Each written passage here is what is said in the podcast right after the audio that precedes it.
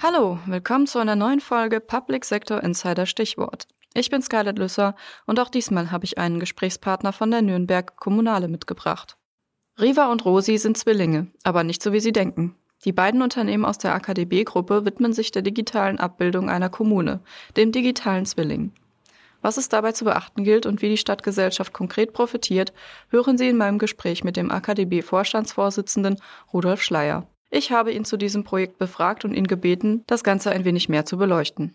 Wir haben äh, mit unseren Tochtergesellschaften Riva und äh, Rosi, die sich äh, die eine Tochtergesellschaft mit GIS-Systemen befasst, die andere mit der Auswertung von Daten mit künstlicher Intelligenz zusammen einen digitalen Zwilling entwickelt äh, für die Stadt Memmingen. Und ein digitaler Zwilling bildet die Realität in Echtzeit für die Verwaltungen, aber auch für die Bürgerinnen und Bürger abrufbar ab.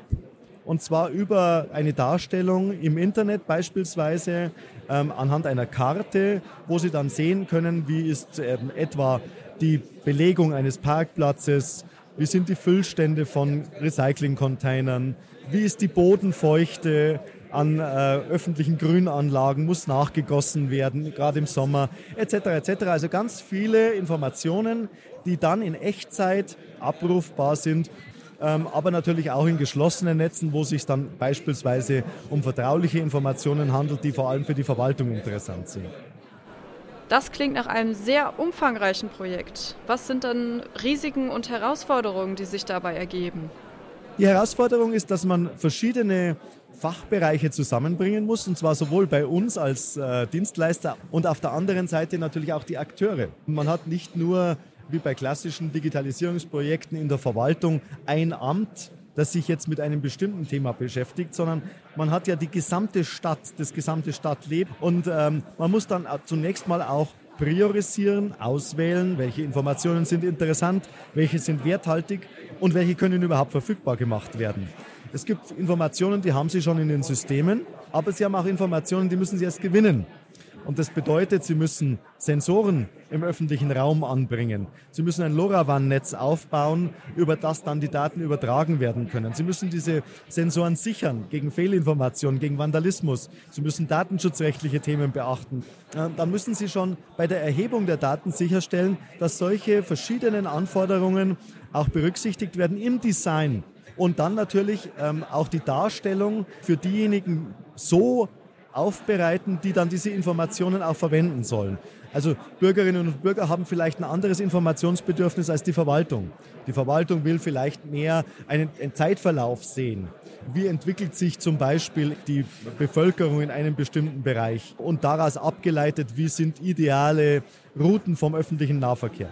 Während die Öffentlichkeit interessiert sich vielleicht eher in Realtime für die Frage, ist der Parkplatz voll?